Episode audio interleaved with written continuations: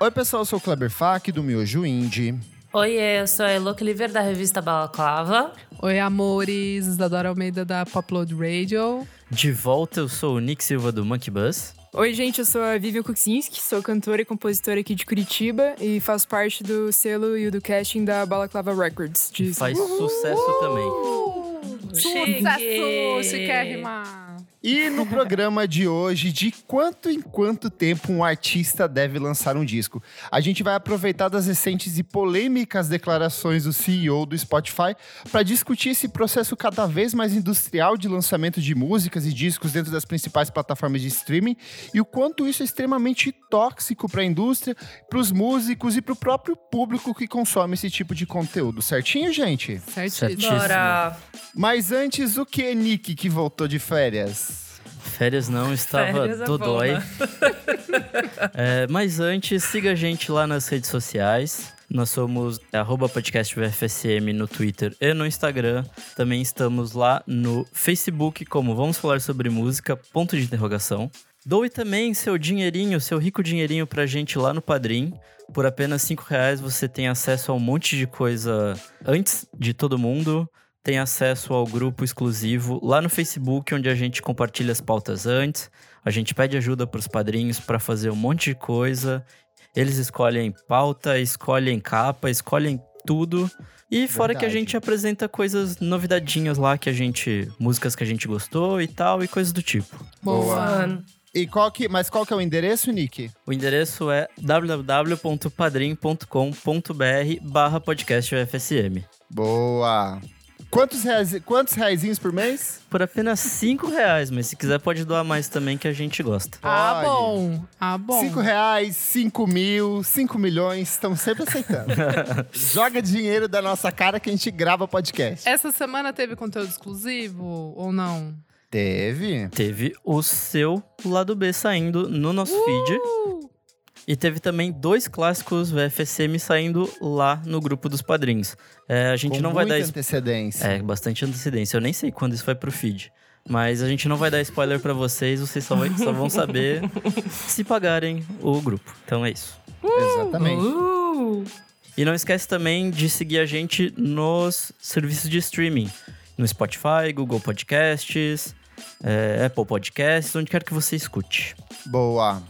Vivian, conta um pouquinho mais, antes da gente entrar na pauta, sobre o seu trabalho, o que, que você faz. A gente já recomendou aqui, a Isa já trouxe de dica, mas conta um pouco sobre seus últimos lançamentos. Eu sei que você tem trabalho novo vindo pelas próximas semanas. Conta pra gente.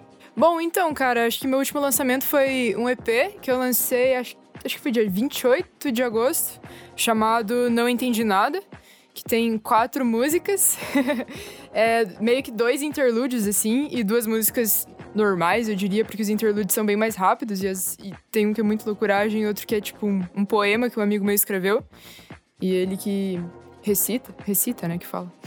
E acho que é- esse foi o último trampo, velho. Daí eu tenho um disco já lançado, que eu lancei ano passado, um outro EP de 2017. Tô um tempo aí fazendo isso já. Bastante coisa. E aí, então vamos lá, gente. Vamos pra, pra pauta. Há algumas semanas, o Daniel Wick, que é CEO do Spotify, ele participou de, um, de uma entrevista ao Music Ally, mas ele já também havia dado algumas entrevistas bastante polêmicas em diversas outras, diversos outros sites e outras publicações, em que ele responde esses artistas que dizem que não recebem o suficiente do Spotify, que falam que a grana que o Spotify repassa é muito pouca. Sobre isso, o Wick falou o seguinte. Há uma falácia narrativa aqui combinada com o fato de que alguns artistas que costumam se sair bem no passado podem não se sair bem agora. Nesse cenário futuro, você não pode gravar músicas a cada três ou quatro anos e achar que isso será suficiente. Os artistas atuais estão percebendo que se trata de um envolvimento contínuo com seus fãs. É sobre colocar o trabalho, contar histórias ao redor do álbum e manter um diálogo cada vez mais contínuo com seus fãs. Quando eu tô lendo isso, eu quero que vocês me imaginem de camisa polo e sapatênis como um CEO de uma startup, com, tá? com o mic, o microfoninho aqui na boca. Exato, uma coisa meio Luciano Huck, meio XP, Partido Novo, vibe. comentando Eu ainda Exato. imagino um cara careca e com um dedinho na boca, tipo o Dr. Evil. Exatamente. E ele conclui ainda falando: Eu realmente sinto que aqueles que não estão se saindo bem nos streamings são predominantemente pessoas que querem lançar músicas do jeito que costumavam ser lançadas antigamente. Conclui o CEO. Obviamente, a polêmica declaração repercutiu de forma bastante negativa em diferentes, é, com diferentes artistas, novatos, veteranos, muitos vieram a público para criticar as reações. E eu queria, é, Elozinha, que você lesse a maravilhosa declaração da Zola Dizos, por favor. Perfeita. É extremamente claro que o bilionário Spotify Daniel Ek nunca fez música ou arte de qualquer tipo para esse assunto. Ele se recusa a entender que há uma diferença entre mercadoria e arte. O potencial de crescimento cultural sofrerá por causa disso. Mamma mia. Para mim, ela resumiu perfeitamente isso. É, é exatamente. Vamos, a gente vai ler mais alguns comentários aqui que são bem interessantes que eu separei. Esse é maravilhoso, que é o Mark Portnoy, baterista do Dream Theater. Ele fala: Que putinha gananciosa. Já é ruim o suficiente que ele valha bilhões baseados em roubar e dar as músicas de outros artistas. Mas agora ele sugere que a gente precise fazer mais música para que ele ganhe mais dinheiro. Foda-se o Spotify, foda-se Daniel Wick. Eu tenho oito discos completos lançados lançados em 2020 e vou ganhar uma merreca com eles, se ganhar qualquer coisa. Então a teoria dele de que artistas precisam fazer mais músicas para serem bem-sucedidos é uma merda. Foda-se, Daniel Mick. Apoie os artistas diretamente se você quer que ele continue fazendo música. Boa. É isso mesmo. E a gente que não ganha nada e tá fazendo esse podcast? hum, Total. Em Spotify. Vamos Muito falar legal, sobre hein? isso. Vamos falar sobre, Nick. vamos falar sobre pagamento. Leia a declaração do Thiago Oliveira, o nosso querido vocalista e líder do Maglore, que eu sei que você gosta muito. O certo é ficar lançando música sabor plástico para subir conteúdo e engajar os fãs. Entendo o lado dele de quem quer viver na corrida em busca de seguidores, mas pra mim a vida é muito mais do que morrer dizendo que teve milhões de plays. Boa. E por último, o comentário do maravilhoso Jeff Burrows, que é integrante do Portishead e que ele é um crítico ferrenho Ah. do Spotify desde o início, que falou o seguinte: Há vários artistas que conseguem ganhar muito bem com o Spotify. A maioria deles tem o direito das próprias músicas e as canções são uma merda, estilo coisa ao vivo sem qualquer descrição. Então fiquem de olho na minha coleção de batidas chill out em breve, respondeu ele, sendo que o Borrow em 2015 protagonizou uma série de tweets maravilhosos que eu recomendo que vocês procurem. O Borrow, que é do Portishead, uma banda dos anos 90, altamente executada, um player, tipo, conhecidíssimo, todo mundo ouve, pra fazer aquele amorzinho gostoso. E aí ele postou um, um print do, dos recebido, do valor recebido por ele, que segundo ele, é, as músicas do Portishead tocaram 34 milhões de vezes por isso no streaming, e ele recebeu apenas 2.500, eu não sei se for tipo dólares ou libras, porque não ficou especificado, mas 2.500 dinheiros. O que é tecnicamente muito baixo para uma execução Nossa. de Não, 34 não é nada, velho. milhões Não é de nada. Já pode É meter menos pau, um Isa. Vai lá. Por, por play, cara? Muito, É, muito na verdade, menos, né? é menos de 0,00007 centavos de dólares por play. É tipo assim, uma porção. É, são várias casas decimais até você chegar num centavo de dólar, assim. Não, mano, é ridículo. Assim. Nossa, a gente já vai poder. Já acabou? Já vai poder. Já já acabou. Já Podemos podemos meter pau. Já, Já eu- pode meter Não, pau. só, já vou começar dizendo, até pra Elo aqui, que ela sabe da minha luta, que eu já fico mais tranquila quando eu vejo um cara imbecil desse sendo o CEO da- do Spotify, entendeu? Me deixa tranquila que eu, tô- que eu, no caso, tô fazendo o meu trabalho. Se eu vou ser recompensada ou não, só o, o tempo dirá. Mas que assim, que eu tentei, que eu sei o que eu tô fazendo, eu sei. Mas assim, esse cara, no caso, não sabe o que ele está falando. Não. E é muito o que a gente falou. Parece que ele tá, tipo, com o controlezinho fazendo um. fazendo uma palestra super motivacional numa empresa de microfone, polo, preta, calça e sapatênis, entendeu? Ele não sabe o que ele está dizendo. Não sabe. Vivian, você, artista, está pronta para embarcar no mercado industrial da música? O que, que você acha das declarações do Ike? Cara, eu acho que, tipo, não me surpreende nem um pouco. Porque, assim, eu comecei a usar Spotify quando, em 2015. Tipo, logo que a Certo. galera começou a usar assim, tipo, aqui no Brasil.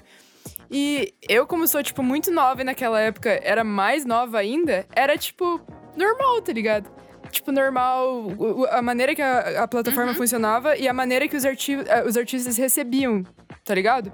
Então, tipo, eu nunca cheguei a questionar, tipo, o quanto eu tava recebendo do Spotify. É a mesma coisa que, tipo, tu nasce numa sociedade, sei lá, tipo, no Brasil, que é comum ter relacionamentos monogâmicos, você nunca vai questionar isso. Só, tipo, em um momento que, tipo, você parar pra perceber, tipo, porra, o que que é isso, tá ligado? Tipo, por que que é assim? Daí você começa a pensar sobre isso. Então, e só, tipo, eu só comecei a pensar sobre isso depois dessa, de, depois dessa declaração, tá ligado? Eu Uhum. nunca tinha, tipo, questionado, tipo, por que que, tipo, é uma miséria, tá ligado? Mano, tu gasta... Eu não sei, tipo, não, não- sei se tem como botar um valor fixo pra, pra quanto tu gasta produzindo uma música, mas, digamos, sei lá, pode ser desde na parceria, tipo, ter produtor amigo, até, tipo, sei lá, 20 mil reais uma música. Tipo, o produtor da Pablo Vittar cobra isso, tá ligado? Aham. Então, tipo, sei lá, bota uma média aí, 2 mil reais, 3 mil reais por música. Pra você ganhar quanto por play que você falou? Me- cara, menos é 0,0000007 Bizarro. centavos. E isso, assim, mais ou, me- mais ou menos é uma média. é, varia pra cada região e varia pro tipo de artista. Por exemplo, alguns, como o Taylor Swift, conseguem bater de frente com o Spotify e falar: olha, as minhas músicas só vão entrar na plataforma se vocês me pagarem 0,0007 centavos, entendeu? Então Pode consegue crer. dar uma negociação um pouco maior. Mas de maneira geral, quase todas as plataformas de streaming seguem esse mesmo modelo, né? Uhum. Ah, velho, não. É um absurdo, na real, né? Tipo, não tem como viver de streaming. Tipo, não tem como, tá ligado? Ainda mais se você é um arti- artista independente. É impossível, tá ligado? Você tem que ou fazer show ou fazer outra coisa da vida, que é o meu caso, tá ligado? Eu acho Então- que é, é bem importante a gente explicar pro ouvinte que está escutando a gente agora como que funcionava o método de arrecadação anteriormente. Anteriormente, por exemplo, uma grande gravadora ouvia o som da Vivian em um barzinho que ela se apresentava em Curitiba e falava: Vivian, venha ser uma das nossas artistas do nosso selo, do selo VFSM, vamos falar aqui, do podcast. E aí a gravadora vai lá, vai custear o processo de produção do disco da Vivian. A Vivian não vai ter É, vai dar tipo um caminhão de dinheiro de uma Vai- vez e é. falar: faz o que você quiser com isso, contanto que você me entregue o disco depois. Exato, vai dar um prazo pra ela, falar, preciso que você me faça um, um disco e, e eu vou te custear tudo.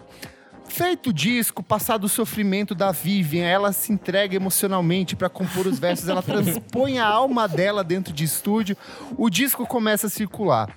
Dessa fatia toda, a, a gravadora vai pegar um pedacinho, a distribuidora vai pegar um outro pedacinho, o agente da Vivian vai pegar um pedacinho. No fim das contas, a Vivian vai ficar com o quê? Entre 5 a 10%, tipo, num, num momento muito glorioso da história da música em CD, ou no máximo, sei lá, 1%. E aí começa a circular as vendas, mas esse tipo 1% é meio que garantido que ela vai receber. E hoje, tipo assim, pela venda de cada disco, digamos que os discos vai vender milhões de cópias, ela vai ter 1% disso, ela vai ter um retorno um pouco mais imediato, os fãs vão consumir o disco dela, vão aos shows, fora que ela vai receber de execução de rádio, mais um 10%. Talvez a Vivian consiga uma música na novela das sete, porque é uma novela jovem, e ela vai conseguir mais uma porcentagem. E hoje em dia, não, a música vai pra plataforma de streaming, a plataforma tem vários ouvintes, ou- é tipo, pessoas ouvindo, e tipo, quanto mais plays, vai aumentando essa fatia desse recebimento. Só que é na casa dos desse, desse milhares, eu não sei nem a proporção disso, de zeros negativos até formar um, um centavo de. Imagina em real isso ainda por cima, É, em relação ao dólar, né? E, e essa conversão, na real, dá uma boa iludida na gente, né, velho? Porque o dólar tá o quê? 5,30 agora? E, tipo, quando, toda vez que eu vejo as arrecadações lá dos streams, eu falo, nossa, tipo, legal isso. Daí eu lembro que, tipo, eu tô ganhando, sei lá, 3 dólares. Três dólares. Incrível. E aí uma, fica uma, uma um questionamento é: se esses artistas estão tão inconformados assim com, os com o repasse de dinheiro do Spotify, por que, que eles não saem do Spotify? A questão é, muitos desses artistas eles não são necessariamente responsáveis pelo direito de distribuição da obra. Para você circular a sua música dentro de uma plataforma como Spotify ou qualquer outra plataforma de streaming, normalmente você usa alguma agência que faça esse meio de campo que vai fazer a distribuição, correto? Muitas vezes você paga para essas, pra essas empresas fazerem a distribuição da sua música nas plataformas de streaming, e aí eles vão também tirando mais uma fatia ali, mais uma porcentagem aqui. E aí o que acontece? Muitos desses artistas mais antigos, como o Portishead, eles ainda estão presos num contrato que é de um esquema antigo de gravadora. Gravadora. Então quem decide se a música deles vai para a plataforma de streaming ou não é a gravadora, não são nem os artistas. Tudo que eles podem fazer é reclamar, que era uma coisa que, por exemplo, Tom York fazia antigamente, questionava, batia de frente com o Spotify, mas a gravadora pressionou e toda a discografia agora dele tá lá, saca? Então, Eu acho que é meio, joguinho. acho que é meio que um mal necessário, assim, não tem. A única coisa são esses grandes conglomerados, tipo, serem mais honestos com as pessoas. Tipo, é, sim- é simplesmente isso, assim, sabe? Tipo, desde rede social, tudo, tudo, gente. É só ser mais honesto mesmo e pensar que tem outras pessoas que estão trabalhando ali e que não são eles que estão fazendo as músicas, não são eles que estão fazendo os podcasts. A gente, tipo, a gente precisa deles, precisa até um ponto também, porque se tiver uma hora que todo mundo fala assim, não, a gente vai realmente sair do Spotify, todo mundo. Enquanto for vantajoso pra gravadora essas coisas, pra gravadora, né, não pros, Sim, pros pro artistas. artista. É, eu acho que ainda rola, mas sei lá, se os artistas começarem a pressionar as gravadoras, e- tem que ter um Tem que movimento. rolar um assim, movimento porque- gigante, na real. pra- Exato. Pra ter alguma mudança, porque senão vai Eu ficar tudo acho. na mesma. Sim, sim. Sim. Mas eu acho muito bizarro que, assim, o Spotify, a gente até tava conversando sobre isso, né?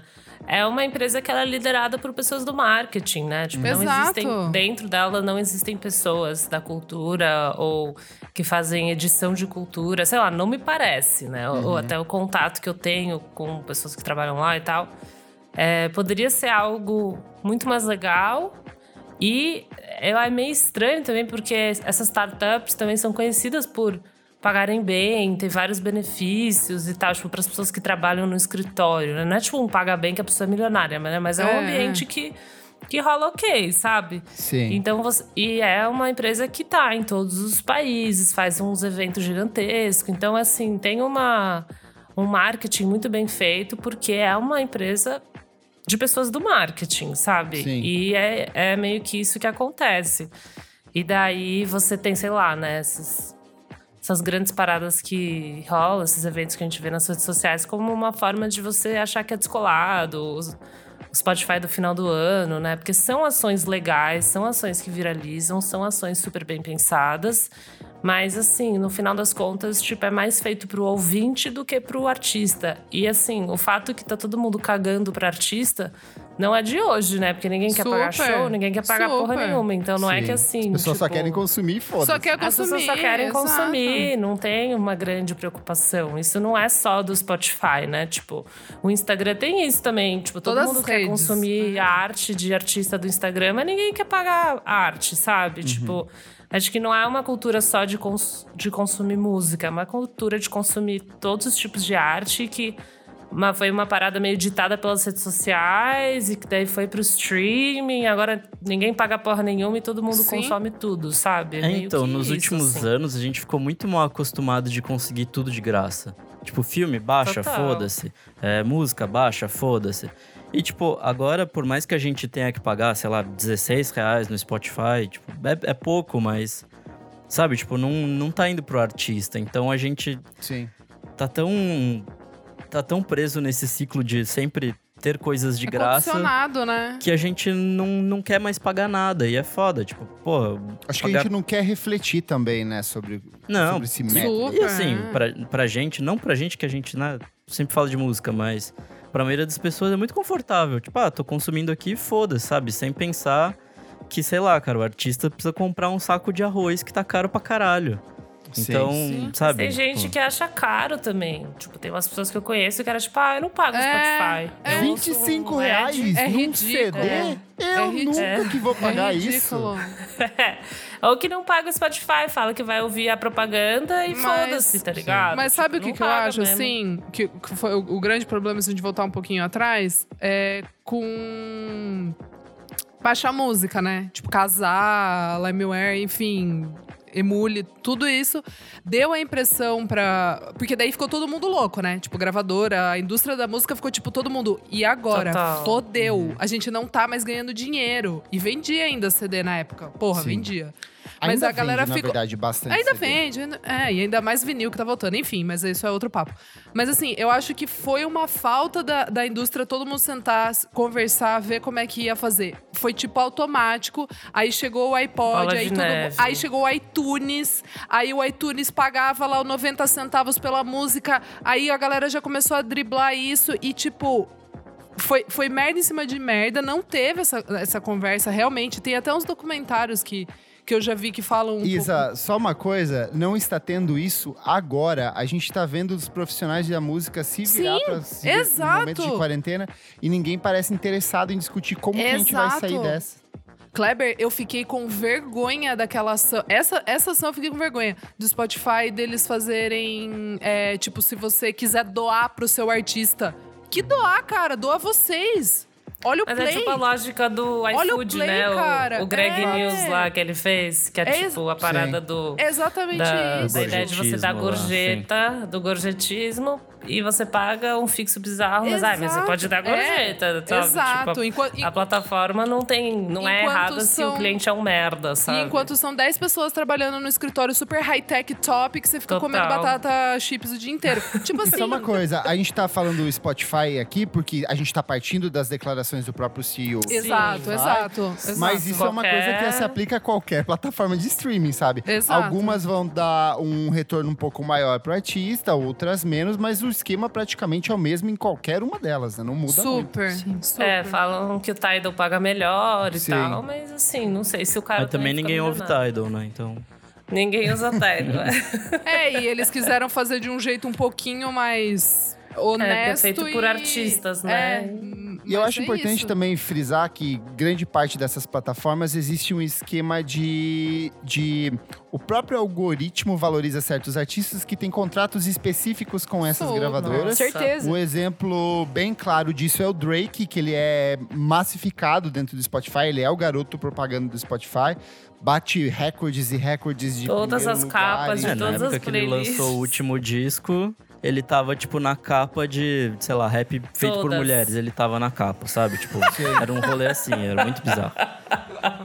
Mulheres brancas do rap, tava ele lá, assim. Exato. É, Sério era Era esse o nível. assim. Não, não Não, é é. brincadeira, mas ele ocupa qualquer coisa. Mas todas, todas. Mas se duvidar, ele tá lá. Se duvidar, ele tá lá. A Mas Drake- qualquer coisa tem um feat, assim, ele, É. assim, no feat. Assim. Nossa. E isso é uma coisa que, tipo, agrava um pouco mais a situação, porque daí o Spotify fala, ah, faz aí sua música, lança. Só que mesmo dentro dessas plataformas, a concorrência é totalmente desleal, porque a própria plataforma valoriza determinados artistas. Vocês já pararam pra perceber a quantidade desses cantores brancos genéricos californianos que surgem Nossa. nas playlists? Nossa. Tipo, aquele é, Re- Rox Orange, alguma coisa que eu sei que a Isa Rex gosta. Orange County. Ah, mas é, é que faz um pouquinho mais de tempo Mas, ele, mas tá cara, vindo uma. Tá vindo um ele- chorume. Tá vindo Tem um aquele chorume. Lauve, tem uma porrada É. desses artistas que eles seguem toda uma identidade, é, uma estética muito Super, parecida. super. E que qualquer aleatório do Spotify joga ele pra você, assim. Quantas vezes aqui no podcast a Elo não surge do nada? Gente, reconheci uma menina nova do Uhum. R&B. e aí você vai ver que, tipo, ela segue meio que um padrão, uma identidade Tudo muito parecida. Exato. Tudo artista patrocinado Mas por é, gravador e valorizado pela plataforma, né? A gente tá vivendo na Matrix. É isso. na Matrix. Cara, além dessa questão, então daí tem essa questão do, do recebimento, né, do Uhum.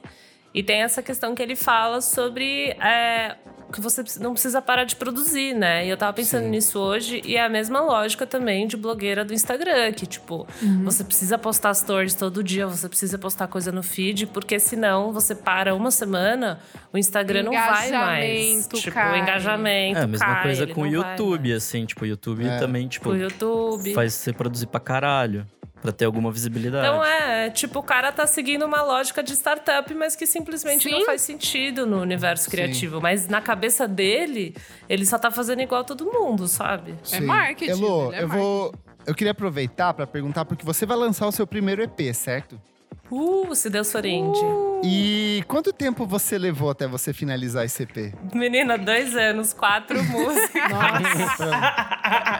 Mas porque assim, foi primeiro trabalho, pra mim foi um processo mega carregado. Eu também, tipo, tive que fazer começo sozinha e fui me descobrindo no meio. Mas é isso, tem gente que leva isso, né? Vai saber. Vivian, quanto tempo Hum. você levou pra lançar o seu primeiro disco? Meu primeiro, primeiro disco ou primeiro EP? Primeiro EP, né? O seu primeiro Pode ser o trabalho. primeiro EP. Velho, primeiro trabalho, eu então. acho que pra produzir quatro músicas, tipo, compor e gravar tudo até lançar, acho que deu um ano, assim. Tirado processo. do dinheiro do próprio bolso. Aham. Sem, sem investimento de gravadora, sem nada. Por conta própria na cara e próprio na bolso. coragem. Próprio bolso. Exato. Mano, porque esse lance de, tipo, manter um lançamento, tipo.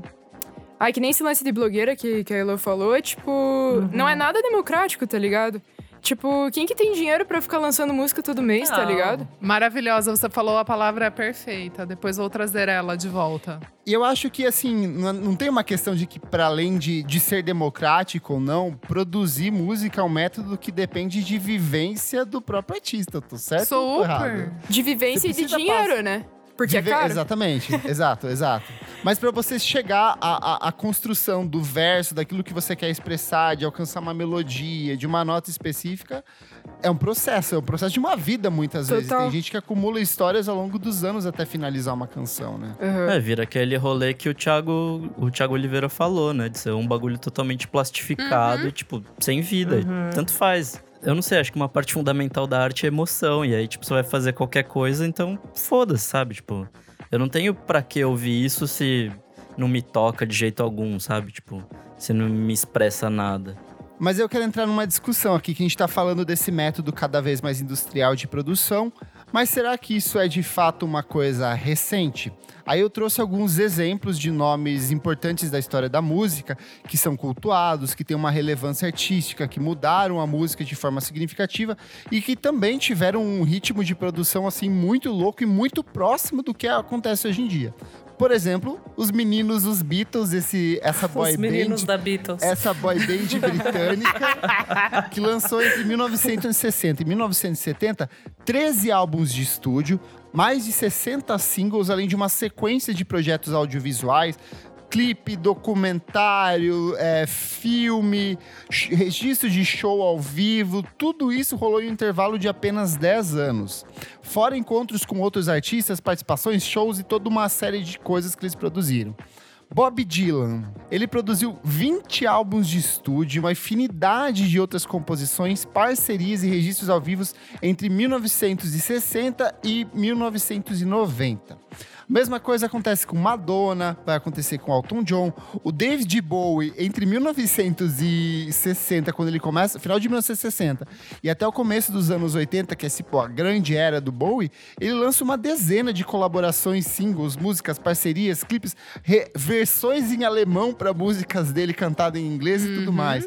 E aí vai seguindo até os anos 2000 ali com Rihanna, que ela lançou 10 álbuns de estúdio e quase 80 singles em intervalo de apenas 10 anos, né?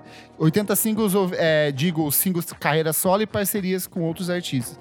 Será que isso é muito diferente do que a gente tem nas plataformas de, como Spotify hoje em dia? Tava pensando nessa questão, tipo, do Beatles e da, da vivência que eu tive, né? Tipo, com a Balaclava, com os meus amigos e tal. É muito assim.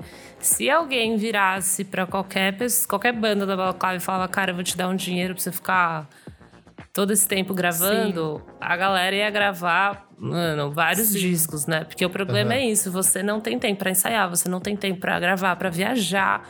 Às vezes você não pode porque você precisa ter um trampo fixo. Então, tem um pouco essa dinâmica, sei lá, o Beatles, o David Bowie, porque eles conseguiam viver só disso, assim. Assim como a Rihanna, né? Que ela é americana, já- que já tem um alcance maior mundialmente. Barbados, Barbados. Barbados, amiga. Tipo, bar- Ah, verdade, né? Tá bom. Mas ela foi, mas ela foi Mas- Mas descoberta foi no, me- novinha. é, fez carreira no mercado É, americano. É verdade, É, mas é. fez carreira no mercado americano, Sim. que é, consequentemente, o mercado Sim. mundial, né? Sim. Tipo, daí você consegue arrecadar uma grana, vender umas bases do, de maquiagem e daí Super. ficar dois anos, tipo, sabe? Agora não, agora ela tá metralhando na moda e tá trabalhando horrores. Mas se você quiser lançar uma marca de camiseta, ganhar uma grana e passar mais um ano só De com boas. tipo, de boas, você consegue, né? Então é muito. Tipo, quem produz muito, eu acho que é muito você consegue tirar o tempo pra fazer, sabe? Eu, eu, eu acho exatamente que é exatamente isso. E o imbecil do Spotify, ele tá propondo um sistema de nicho que no nicho, no caso, ele só tá pensando em Lady Gaga, em gente gigante. Tipo, gente gigante. E aí ele quer trazer pra, tipo, pros Charlinho, que tem. Pergunta pro Raça se os meninos não querem gravar um, um Ah. álbum por. Um álbum por, por semestre. Tipo, tendo Total. uma gravadora por trás. Tipo assim, beleza, o cara, o cara do Spotify quer. Então ele que pague decentemente. o- a- os artistas, que daí os artistas vão devolver isso em música, eu tenho certeza absoluta. Não é porque as pessoas Total. ah, Não é porque as pessoas ficam, ai, nossa, eu preciso me iluminar aqui pra receber uma canção.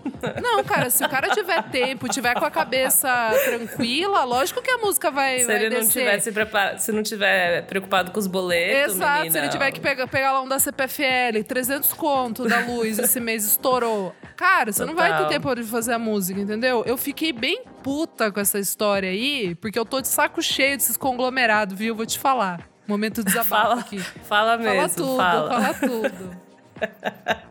Eu não sei se, se vale a pena fazer música a moda caralho, assim, sabe? Tipo, Eu sou muito mais um É. D'Angelo que quando vai entrar no estúdio vai, vai para fazer um clássico, vai pra te fazer uma coisa que importa, do que entrar lá só pra fazer qualquer Mas coisa pra será lançar, que o? D'Angelo, o D'Angelo existiria hoje no modelo que a gente consome música? Será que ele conseguiria sobreviver de música desse jeito? Será que Ele um Frank Ocean um não sobrevive job. desse, desse jeito, fazendo só clássico? Não, porque o Frank Ocean ele tem teve suporte de gravadora e deu um golpe na gravadora justamente por conta disso. É. A Maravilhoso. história do Blonde foi, foi é, é o que eu torno o Blonde pra mim um trabalho extremamente genial é justamente isso. Ele rompeu o Ele tinha um contrato, contrato, no anterior e... Aí ele falou assim: vou lançar um visual álbum. Ele tinha liberdade artística pra lançar o que ele quisesse. Aí ele lançou o Endless, que é um visual álbum com várias sobras do que ele usou de dinheiro da Perfeito, gravadora. perfeito. Treze- Ele colocou uns 3, 4 cover ali, que então, tipo, não tem nem que ele que pagar. Lançou do jeito que ele quis, daí ele falou assim: esse é o trabalho, gravadora. A gravadora falou: beleza, muito bem, fechamos o seu contrato. Três dias depois ele lança, o- lança o Blonde, que é tipo perfeito e que era o disco que ele realmente queria fazer por conta própria, pelo selo dele, do jeito dele. Mas ele teve que, tipo. é, contar Dar com um o suporte pulo. de uma gravadora, só que dele foi sagaz em perverter isso de um jeito dele, né? Cara, essa, é, é de verdade, eu fico. eu- quando eu paro pra pensar na- nesses. Juro, nesses discursos idiotas, assim, tipo, de, de ignorância no sentido da pessoa ignorar fatos e ignorar o que acontece ao redor. Eu duvido que esse cara vai ver banda pequena, cara. Eu não, Não vejo, não eu não vejo gente de lugar foda, de super conglomerados e coisas assim.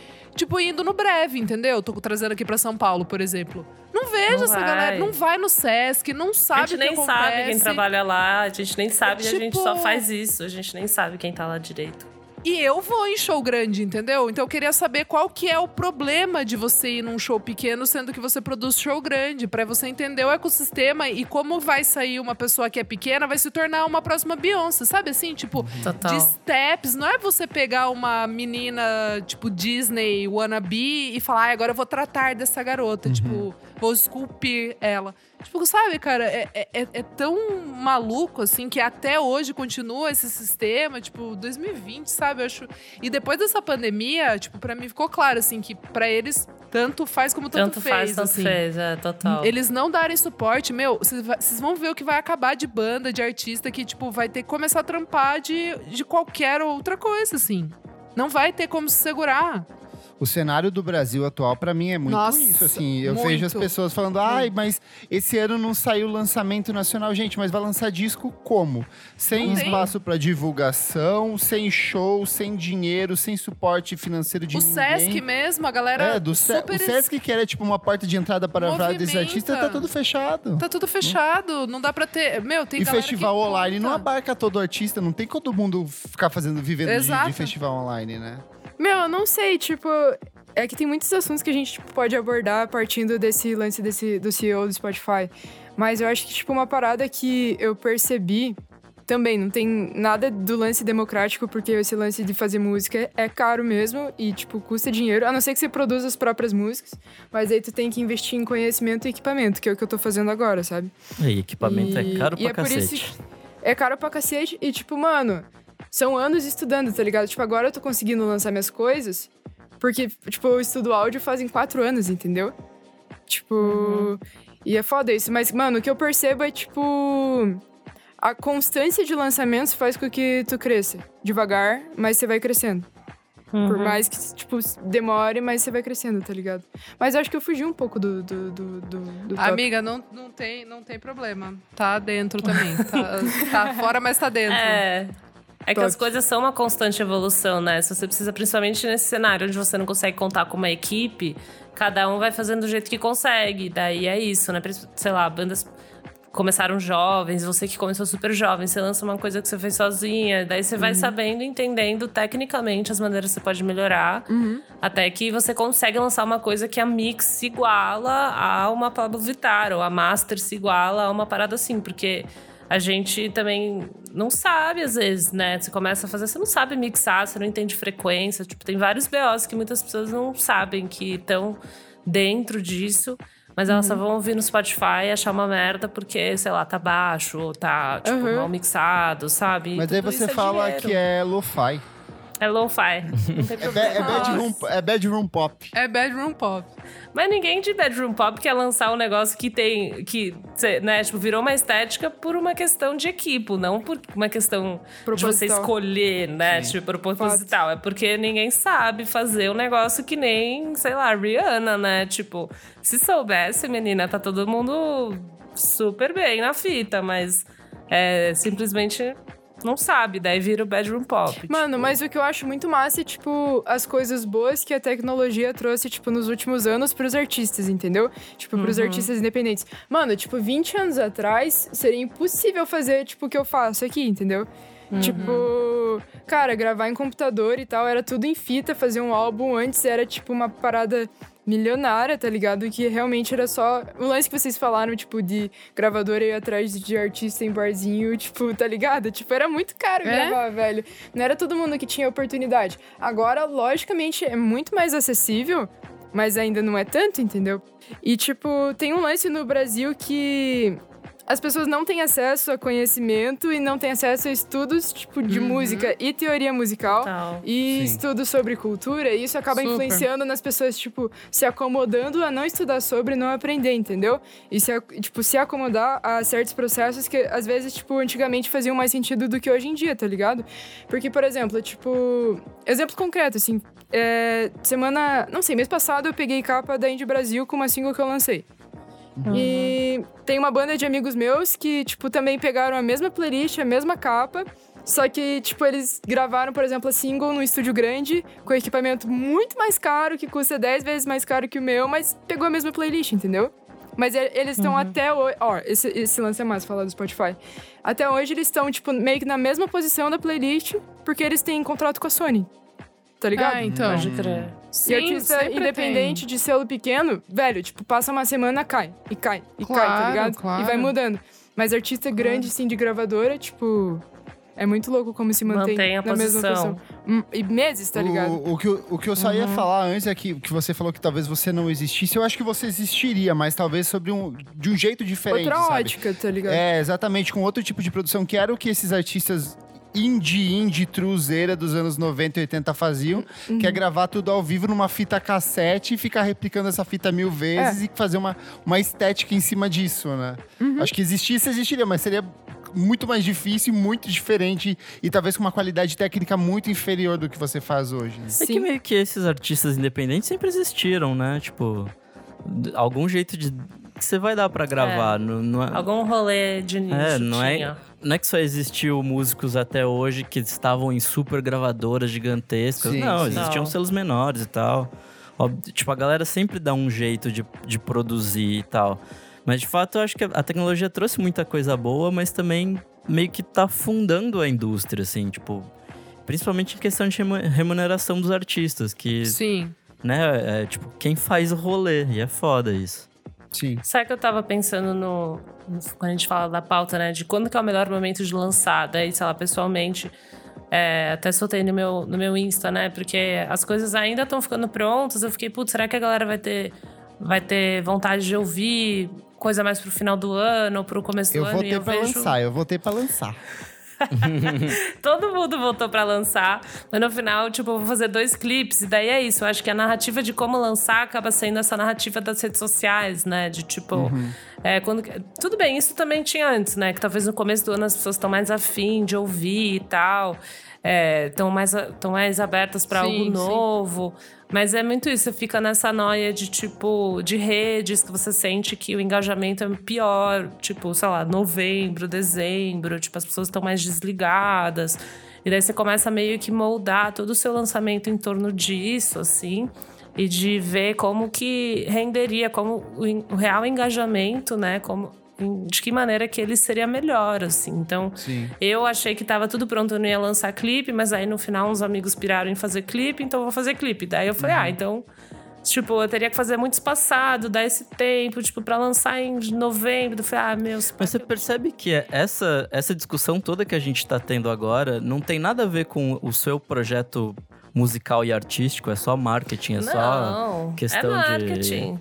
Porque eu acho que é. mas lançar, também é é. a grande virada se as pessoas vão ouvir ou não vão ouvir. Não é nem se elas vão gostar ou não.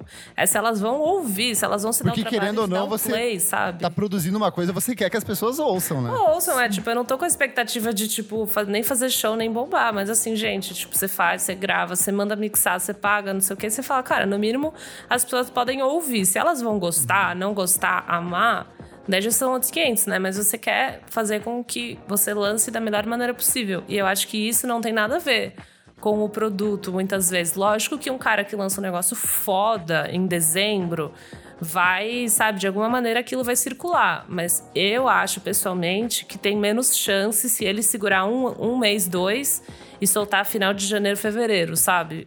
Talvez eu Sim. esteja errada, mas eu acho que sim. Tipo, Mas é, se você for vê-lo, a lógica de lançamentos de disco, no, ah, pelo menos no Brasil, é a mesma desde sempre, só mudou a forma de distribuição. E, e se não fosse pela pandemia atual, a gente teria visto isso muito bem, que é o seguinte, os artistas brasileiros, em sua maioria, não lançam músicas no primeiro semestre.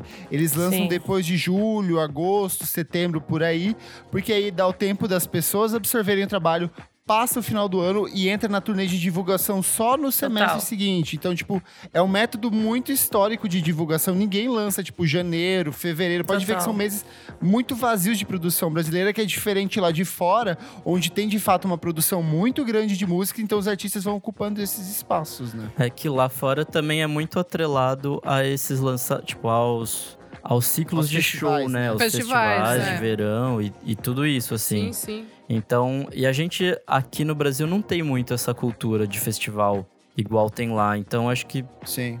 falta isso É, lá ainda, é- assim. Ah, Lá por causa da estação, basicamente. É, porque É. senão, tipo, verão, no inverno para, não, tem, como. como. fazer. É. Não tem como fazer. Eu lembro muito do exemplo da.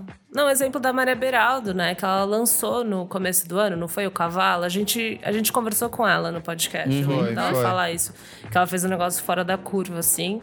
E rolou bem, assim. A, a galera. Terno tipo, Rei também. Terno Rei também, é isso, assim. Ele, o disco roda muito mais. Então, às vezes você faz um show que as pessoas podem ter um sentimento que tá repetido, mas, tipo, as pessoas ouviram, consumiram, e daí você tem mais tempo pra, tipo, ir no show ou não ir no show. Tipo, você meio que decide, Eu acho que- sabe? Que não é só isso, também tem a questão de que eh, os dois artistas que você trouxe como exemplo são artistas que souberam como aproveitar o trabalho deles. Então, Sim. mês seguinte saiu o clipe, no outro mês teve Total, uma versão, um tava tudo- remix, teve um outro clipe. É verdade. Teve uma Foi reinterpretação pensado. de alguma... É, foi Tudo pensado. foi- engatilhado já. Eu acho que essa talvez. Eu acho que lá no fundo, talvez seja isso que o, que o CEO do Spotify quis dizer. Só que ele não entendeu todo um ecossistema que foi o que vocês falaram e os custos em cima disso. Mas de fato, Sim. eu acho que o método de consumir música hoje é totalmente diferente. Tá errado o artista que não consegue entender isso e que não consegue se planejar em relação a isso. Só que, claro, que não dá pra diminuir todos os valores, custos, dificuldades que vocês têm nesse, nesse processo todo, né? Que é o que o cara do CEO tá fazendo, tipo, excluindo tudo, Exato. achando que todo mundo já nasce Sim. milionário e patrocinado por uma grande gravadora, né? Sim. É, ou que todo mundo consegue fazer esse trabalho de segurar, de fazer um planejamento, ou que todo mundo tem o conhecimento, né? Tipo, gente, tem gente que. Agora músico tem que ser músico, marqueteiro, tipo, social media, tipo, gente, tem gente que faz som e que não sabe nada de redes sociais, não quer saber, tipo, não tem grana para contratar. É, isso que me um enche o marqueteiro, saco. não tem grana para contratar Essa um assessor de imprensa, tipo, Essa infelizmente, ideia sabe? startupeira de que cada um tem que ser o seu próprio investidor, o seu que ser próprio o CEO de empresário. si Puta coisa mesmo. chata, CEO da sua vida, CEO da minha Trabalhe enquanto os outros dormem. Seja seu próprio CEO. Na bio, Seja sua Kleber, própria plataforma Brazilian de streaming. Actress. Brazilian Actress, sabe? Tipo, ai, chato demais. Chega, gente. Dá uma pausa aí. Mas é, mas qualquer criador hoje tem que ser tudo. Você tem que ser um social media, você tem que ser um assessor de imprensa, você tem que ser várias coisas. Você tem acho que ter tato. Pra isso que tá ser vida. Você tem que ter é, tato na vida. Você tem que assim, ser sabe? videomaker, tipo, é meio foda, né? E pra música com certeza não sai desse padrão. Nossa, gente, é foda. Cada coisa que tem que fazer, tá ligado? Que às vezes eu me surpreendo, assim. Porque meu dia a dia mais é eu, tipo, dentro do estúdio, que eu tenho estúdio em casa, né? Eu tô trampando como produtora. Mas, mano, sempre, tipo, época de gravar clipe, assim. É bizarro as coisas que tem que fazer. Tipo, mano, teve um clipe que eu lancei, acho que foi começo desse ano, que foi. O nome da música é Carne. E a Ai, gente. linda. Cara, a gente gravou numa siderúrgica de aço aqui em Curitiba, que é da Gerdau, tá ligado? Uhum. E daí, mano, eu tive que ir atrás. Eu virei amiga do CEO da Gerdau no LinkedIn. daí eu descobri que Nossa, venderam o louca. terreno pra uma construtora aqui de Curitiba. Daí eu virei, tipo, amiga da dona da construtora. Dela, tipo, me emprestou o terreno. Gente, tipo, é um rolê. CEO da Produção. sua vida. é assim Viu? eu da Da sua própria vida. vida. Ela faz o destino dela, Ela gente. faz- ela é ela traça um artista, compositora, fotógrafa, dançarina, videoclip maker, tudo isso, dona das redes sociais. Como assim Deus você não é um multi-artista hoje em dia? Cara, mas é foda, tipo, que ar- artista que não tem, acho que, essa consciência, tipo, hoje em dia que tu tem que fazer tudo, não dá boa, entendeu? Mas eu, É. sabe que uma coisa? Eu não acho que é muito diferente de antigamente, porque, tipo, antigamente as bandas, tipo, true indie, era o cara que agen- agenciava seu próprio show, o cara que Exato, é dirigia a van, fazia por conta própria. Só, tipo, Exato. mudou-se o método, mudou-se as experiências, mas. Eles glamouraram a mesma coisa. que, Exatamente. É que agora o botava escopo a é muito maior também, né? Tipo, antigamente não existia rede social, sabe? Não existia Sim, fazer então, vídeo. esse é, o mal, esse é o mal do mundo. Depois a gente vai Mas chegar por nisso. outro lado, como a Vivian falou, é muito mais fácil você Sim, gravar com uma certeza. música hoje em dia. Então você, tipo, eh, tira um pouco, acrescenta outro. Os métodos mudam, né, gente? E, Infelizmente. Só para uma puxar para uma parte aqui da pauta, que por um lado é, é, o Spotify está exigindo esse lançamento cada vez mais frequente de artistas, de singles, discos e afins, artistas que têm que lançar disco todo ano. Por outro lado, a gente tem uma frente muito ampla da indústria, de grandes nomes da indústria, que tem diminuído cada vez mais o lançamento, desacelerado, pensado melhor os seus projetos e estão tendo retornos muito significativos em cima disso. Então a gente vai ter nomes como a Beyoncé, que ela vem a cada, sei lá, três anos com um baita discão, um projeto que atrai as atenções de todo mundo. A gente tem a Adele, que surge de 5 em 5 anos para lançar um disco. Não falta dinheiro nessas casas, Kleber. Não falta dinheiro. Exatamente. tem Lady Gaga, tem U2, tem Madonna, tem Radiohead. Mas será que a gente tem artistas pequenos? Vocês lembram de alguns artistas pequenos que façam isso, que surjam de vez em quando e conseguem um, um retorno financeiro e artístico tão grande quanto esses grandes ou não? Olha, eu não lembro se tiver, é rico. É, se tiver. É que essa galera geralmente trabalha por fora, né? Artista independente é, é muito raro viver independentemente de música. ah, assim, sim, tipo, exato. É. Tô- Tava pensando de gringo, assim, talvez. Sei Então lá. aquele, daqui- aquele Whitney não demorou pra lançar uma segunda parada? Demorou. Mas assim, eles ficaram dois anos viajando sem parar. É que É, eles fazem show pra show. caralho, eles É. são músicos de apoio às vezes em outras bandas, eles são compositores de, outras, de outros artistas, eles vão ganhando royalties por trás de parcerias e afins. E Eu eles tinha são pensado jovens. no, no Mac DeMarco, jovens. sabe? Se ele é um meio termo em relação a isso. Ah, é que eu acho que Mac também DeMarco. no estrangeiro, no estrangeiro, existe a possibilidade de você ser músico e somente músico. Sim, Aqui verdade. é meio difícil demais, assim. Tipo, É outro esquema. Você ser músico contratado. É, ah, nos não, Estados de, tipo, você Unidos. seus Não, projetos. exato. Nos Estados Unidos é isso. Existe um sistema que fica se alimentando. Eles conseguem rodar com outras bandas, conseguem escrever para outras bandas, conseguem ter um estúdio e ter demanda de gente gravando. Tipo assim, vai andando, tem- anda com as pernas, sabe? Eu acho Aqui que a agenda não, de shows também é muito mais intensa, porque você faz um Super, circuito Estados super. Unidos e Europa, você pode ver que tipo a banda quando vai anunciar a turnê é uma turnê de seis meses no mínimo e ela vai Total. passar por sei lá 50 apresentações em centenas de cidades, estados e países diferentes. Exato. né? Por isso existe casa de show em cidade que tem, sei lá, 15 mil habitantes, tem lá uma, uma casa de show, tipo assim, rola. É que aqui é muito peculiar, assim, tipo, traçar um.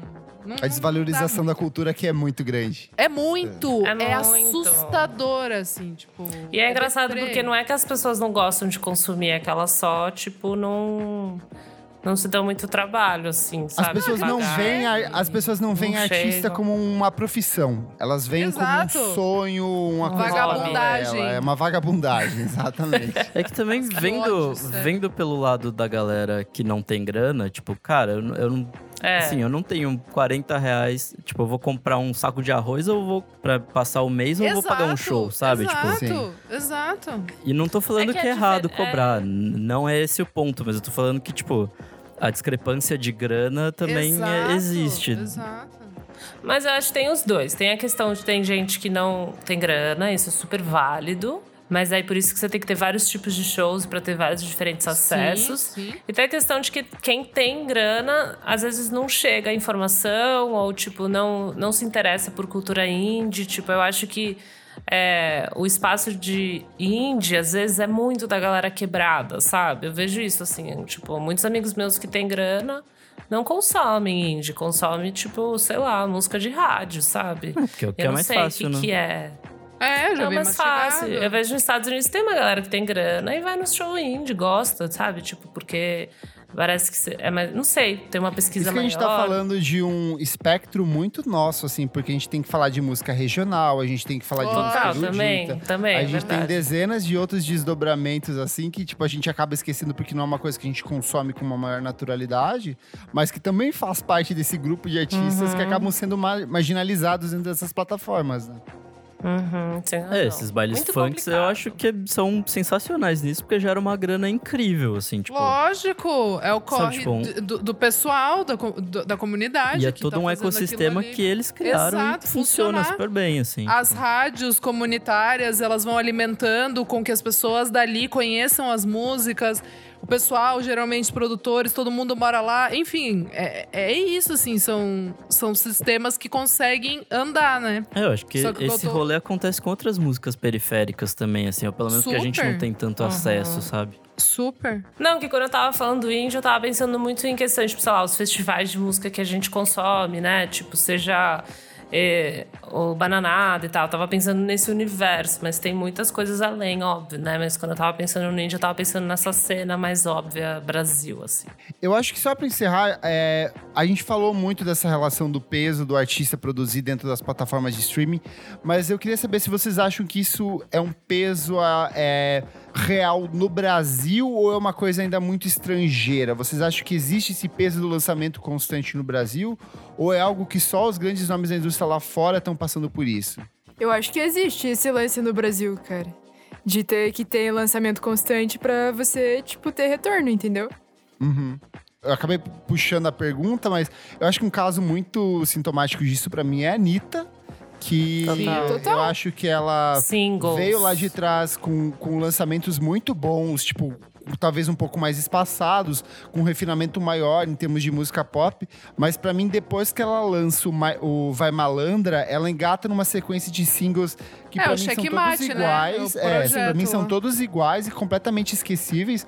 Tanto que ela não teve mais nenhum hit, assim, extremamente marcante, algo que ficou duradouro na cabeça das pessoas. Tipo, na semana seguinte já lança outra coisa. Acho que a Duda Beat passou por isso também naquela Beat, sequência é. bizarra de singles, né? É, eu ia citar esse exemplo. Super. Né? Cara, não, mas eu, eu, eu acho que é isso que eu falei. Eu acho que acontece isso no Brasil. Acho que não sei se, se acontece isso em todos os países, mas pelo menos Brasil e Estados Unidos, acho que esse lance de constância de lançamento é real, sim. Tipo, eu não sei, tipo, como que pode um artista, tipo, sobreviver no Brasil de discos espaçados, artistas pequenos, Uhum. entre aspas. Cobrando um show de 30 mil reais. assim. É. Nem 30 mil reais, né? Porque você tem que pagar uma equipe inteira. É muito mais que isso.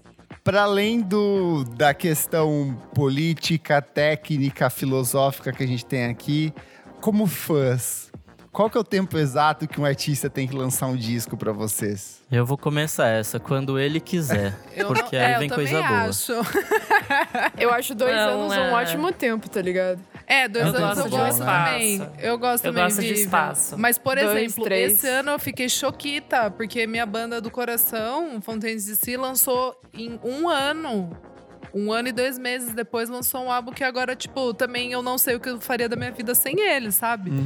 E Isso, e isso mexeu muito com o meu coração, assim, mas, Mas pelo geralmente eu acho que um dois ano. anos. É, os dois Pelo é, menos um. e se você é dois- muito e fã. dois an- ideal, aninhos dois. ali. É, dois Mas e se ali. vier, e se for aquele truque de tipo, de vende 5 e 5, mas é um disco tão bom que compense esse espaço inteiro de lacuna que você teve? Puta, mas daí eu fico pensando, tá fazendo o que, será, hein? mora onde? Mora, no- mora onde? Mora na Finlândia, Suécia, Noruega. Países tranquilos, Eu sem acho- problema nenhum. Eu acho Talvez. problemático que daí você cria uma mega expectativa, tipo eu com a Cisa, sabe? Eu tô Ah. assim.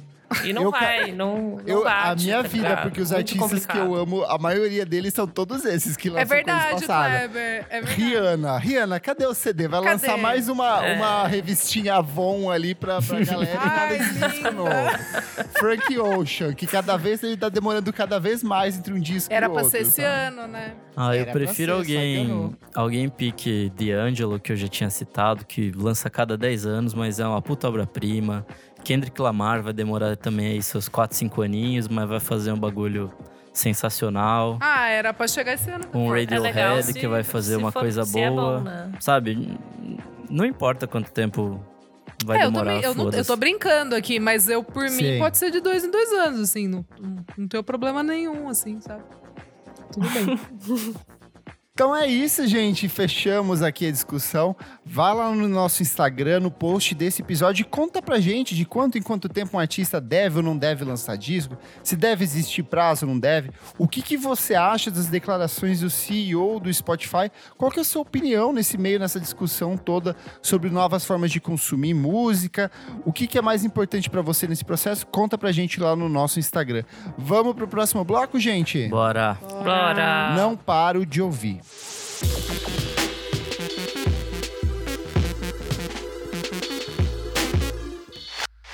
Começando o segundo bloquinho aqui, não paro de ouvir, Lolo. O que, que, é O esse que, que é esse bloco?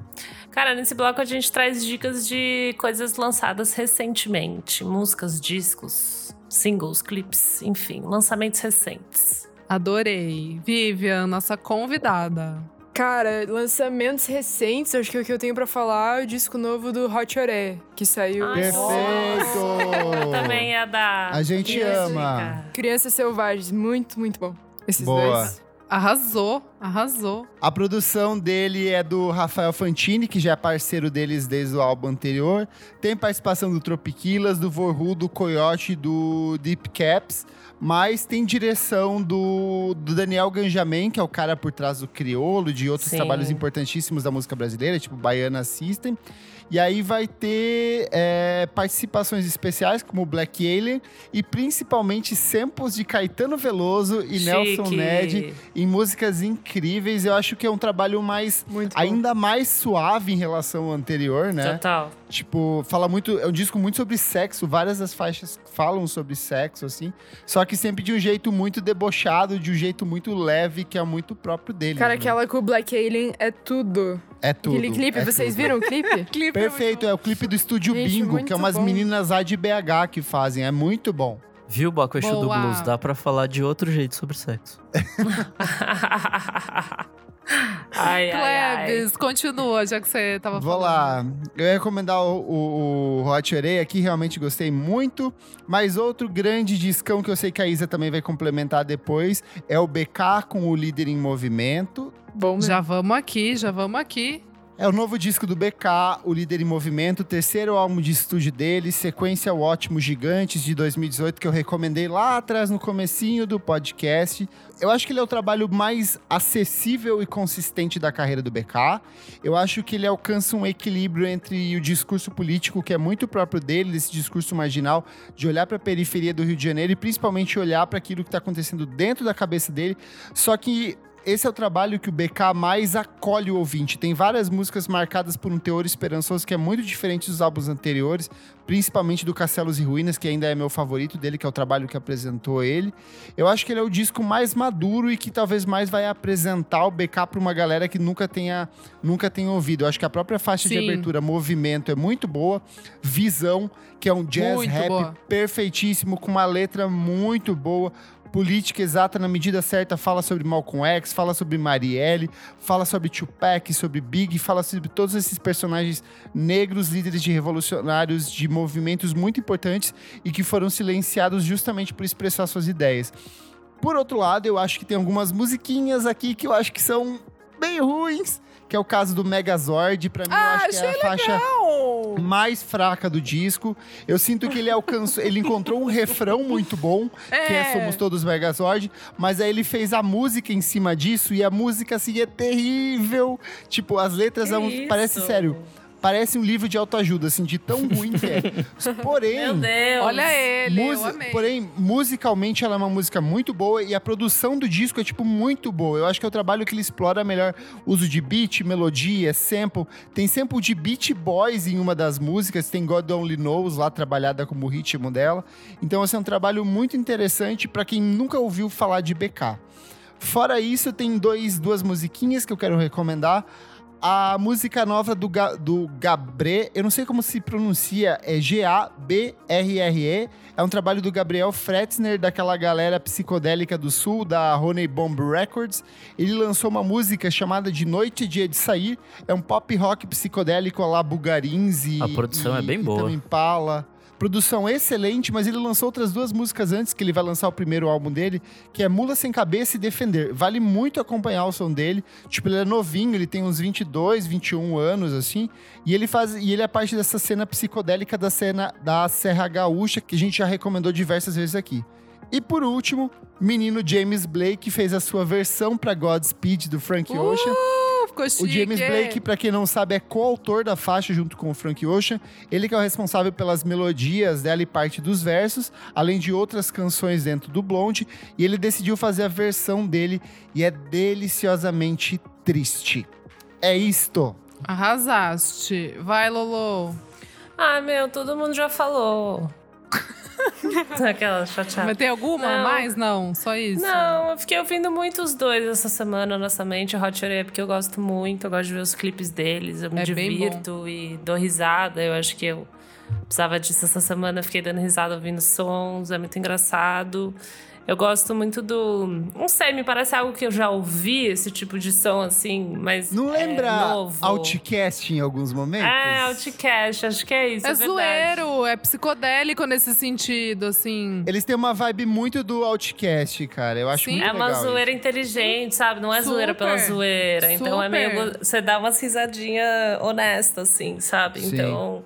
Não é, tipo, só bobo. Então, Não é pra meio lacrar. bobo. Óbvio que é bobo, né? Mas, assim, é, eu gosto da vibe. É verdade, tem uma pegada meio podcast, porque ele remete a algo que eu já conheço, sabe? E o Eu acho que é aquela- comecei- Essas coisinhas que eles fazem que assim, É. sabe? Tipo, do nada, saca? Eu acho que isso é muito típico do Outcast e do, e do É Chance the verdade. Rapper também, em alguns momentos ele faz, sabe? Que o Chance faz Pode aquele... crer. Tipo, ele do meio do nada, assim, sabe? Ele lança. E o BK eu comecei a ouvir, tipo, né? Já não é um som que tava me caindo tão bem esses dias, mas eu gosto. Tipo, eu gosto Uhum. da rima dele também. Nossa, eu achei E- muito afiado. Mas não finalizei o disco ainda não. Tipo, comecei só. É, ele é muito afiado mesmo, assim. E Nossa. É o brabo. ponto de vista dele é muito legal. É brabo. O ponto de vista dele é legal. Então, eu realmente só ouvi essas duas coisas. Mas tá menina. ótimo, minha Então, amiga. Já. É tá- isso, né? Tá unanimidade, valendo, né? unanimidade. aqui. Unanimidade. Tá Nicks. valendo. Bom, já que eu não vim semana passada, eu tô cheio de dica e eu não soube filtrar. Olha então, foda-se, vocês vão ouvir um monte de Vou dica. deitar, eu vou, vou deitar aqui um pouquinho. Vai lá. A minha primeira dica é uma coisa que eu vi no Miojo, uma produ- produtora que chama Ivana Carrécia e tem o, o nome artístico de Isola. Cara, é uma musiquinha eletrônica. Ela é, do, é do selo da Yaed, né? Sim, tipo, estilo Kelly Lee Owen, estilo Yaed. Puta, bom pra caralho. A música se chama Say It Again. E só reforçar que a produção da música é do Nick Sylvester, que é o cara por trás desse selo, que é o God Mode, que é o selo que, que revelou a ID e revelou o Channel 3 e outros nomes interessantes da música eletrônica Tudo. atual. Assim. Ai, gente, festa eletrônica, que saudades de festa eletrônica. Ai, muito gatilho. Chill, chill, gatilho, para. Ela vai lançar um EP que chama EP1 no dia 2 de outubro. Minha segunda dica é a música do Kevin Morby, que saiu na verdade na semana passada, que chama Campfire. Olha, não ouvi. Não ouvi. Ah, não, ouvi, ouvi sim, é muito boa. Você tá no miojo, caralho. Qual? Tô vendo a notícia na minha frente. Com a- Eu compartilhei no grupo dos padrinhos também. Não, calma, é a Coca Charrate? Isso. É isso, é. Ah, tá. Vem com um clipe que aparece ela também, que é maravilhoso. Minha próxima dica é uma parceria da Luísa Lian com um cara chamado Gaceptubal, que eu nunca tinha ouvido falar. Olha, essa eu não ouvi com certeza, vou até anotar. A música chama Volúpia Pura, é uma música sobre sexo e tal, e é bem legal. Vamos pra próxima pra não perder tempo. É, o Machine Drum tá de volta, ele lançou nessa semana uma música chamada Star. É, ele lançou há pouco tempo mais duas músicas, uma com o Fred Gibbs e a outra sozinho. Ele é um produtor de música eletrônica bem legal, também tá produzindo disco. Fiquem atentos que vem coisa boa por aí. Ele tem um projeto paralelo que eu gosto muito que se chama Sepulcher. É um projeto de future bass, assim, meio burial, só que mais, mais acelerado, assim, muito bom. Não conheço. Outra coisa ouvir, é uma banda chamada Bad Epoch Ensemble, que é uma banda de Toronto que faz uns jazz muito louco. O líder desse, desse grupo chama Maximilian Turnbull. Ele produzia na, na DFA como Slim Twig, que eu nunca ouvi falar. Hum, nunca ouvi também. Mas enfim, ele fez um, um coletivo de jazz que tem gente que toca com aquela US Girls e o Andy Schauf. Ah, eu ouvi, você me passou, Sim. é bom. Eles fizeram uma música chamada Sing as a Silent Gospel, que é lindíssima, assim. É uma das músicas mais bonitas que eu vi essa semana. E a outra que eu achei que a Isa ia dar, mas não deu, é o alfabeto do Eu não Shame. dei. Eu não dei ainda, porque eu não dei. Porque ninguém Ah, é me chamou pra verdade. dar. Ah, verdade. Ah, bom. Então eu Então, tô como aqui ainda, como essa é esperando minha a minha última, hora. A gente já emenda, porque puta que pariu, que música boa, hein, Isa? Nossa, muito boa. Nossa, é um Muito post-punk com os punk que eles já fazem, assim. É Gang of Four foda. na sim, veia. Tipo, é, é, é- é muito bom. E eu achei muito legal porque eles vieram. É, é o que eu tava falando com, com os meninos, com o Lúcio, com o Dota, com o Lucas, enfim, com todo mundo. É muito. é, tipo, uma banda que tá se firmando como banda, porque eles são no- novinhos, né? Eles têm, tipo, 22, 23 anos e, tão, e vão agora começar esse novo álbum, que ainda não tem data nem nome, mas esse é o primeiro, né? É o começo de um, de um novo ciclo, assim. E eles vêm muito. é, não trazem nada de tipo, nossa, tô salvando o, o punk ou o rock ou sei lá o que, tô inventando mil coisas. Não. É uma música super que, sei lá, a gente já ouviu algumas coisas. É que eu acho que tem. Existe um fator neles que é. Agora eles estão um pouco mais maduro de, de show. Sim! E eles sabem o que exato. funciona ou não. Porque essa música é total vibe de show. É muito! E a gente falou exatamente isso. A gente falou, meu, essa música ao vivo, a pegada dela, Nossa, tipo assim, um essa estouro música do caralho. isso. É um absurdo. Tá aí uma banda que pra mim só fez sentido ao vivo, na, no show que eles fizeram lá da Balaclava. Aham. Verdade. Porque eu, eu acho o primeiro disco, assim, só ok, assim, tipo, nota 6, 7, assim, É banda acho ao vivo. Mas ao vivo ele cresce muito, assim, é absurdo. Muito, muito. É, enfim, eu amei, assim, de verdade. Foi uma música que eu fiquei ouvindo todo dia, assim. Eu voltava pra ouvir ela. E a letra, o, o jeito que, que ela começa, né? É tipo. É, é perfeito, assim, pra, pra uma banda que tá voltando e meio como statement, sabe? Assim, é, tipo, o que você vê é o que você. É, é, what you get is what you see. Um negócio assim, tipo, faz muito sentido. Enfim, daí minha outra dica é Haiku Hands, que é uma banda australiana de garotas. Tá lançando o debut álbum delas agora, lançou dia 11. É bem. Nossa, eu me imaginei no meio da Alley em 2013, sei lá, tipo assim, ó. Pesado. Pesado, assim, tipo, com um drink, se tivesse algum, alguma amiga ali tocando, assim, que você fica assim, ó. Uh! Bora festa é uma demais. delícia, é bora festa demais. Tem uma música que tem a participação do Sophie Tucker, é, que é bem legal, tipo, divertidinha, assim. Não vai salvar a sua vida, mas ela vai te, vai te animar muito, que é a Fashion Model Art. Bem gostosa. Tem também uma diquinha aqui, que é a July Talk, que é uma banda canadense que lançou. O álbum saiu agora tem uns meses. É, rockzinho divertido, legal. Divertido não, gostosinho, vocês vão gostar. É aquele pop rock safado que a gente adora. É, Pray for It, acho que todo mundo vai curtir. E é isso. Lançamentos essa semana é isso. Boa, bom demais. Show. Vamos pro próximo bloco, gente? Bora. Você Bora. precisa ouvir isto.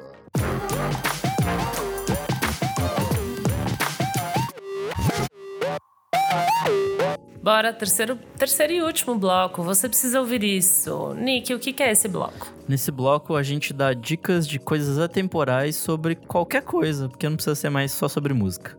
Então vamos lá, terceiro bloco. Vivian, nossa convidada. Você quer iniciar então?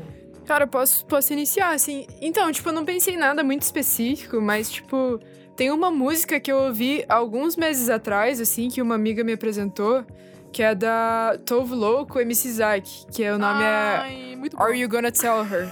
e o clipe é muito bom e a música é muito boa e eu, tipo, adoro aquela música, cara. E eu não paro de ouvir até hoje, assim. Essa eu não Muito boa. saquei ainda. Amiga, uns amigos que fizeram esse clipe aí participaram de fazer. É babado. Depois É mesmo? Vou te, vou te mandar o, o Instagram pra você ver. Oh, que top. Nossa, é muito É boa demais. essa música. cara. O É clipe demais. É muito bom. Tudo.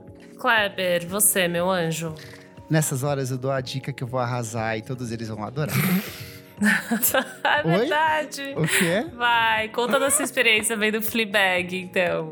Eles realmente acham que eu vi Fleabag, mas tipo, não vi, eu tô só inventando. Oi, vocês estão falando comigo, gente? Você tá falando raiva. com o Padre Gato? O Padre Gato Padre Gato. Então, vamos lá, vamos lá. Eu vi Fleabag, movimento Kleber Feija, Até que Fleabag. enfim. Deu certo. E é muito ruim, gente. Eu não sei como Para. vocês conseguiram gostar. Nem a Gente, dois? Na verdade, eu A amei. prime- É a melhor Ah, tá. coisa que eu já vi nos últimos tempos. Então, é uma série muito fraca, gente. Os personagens são péssimos, terrível, roteiro fraquíssimo. Vamos lá, vamos lá, vamos lá.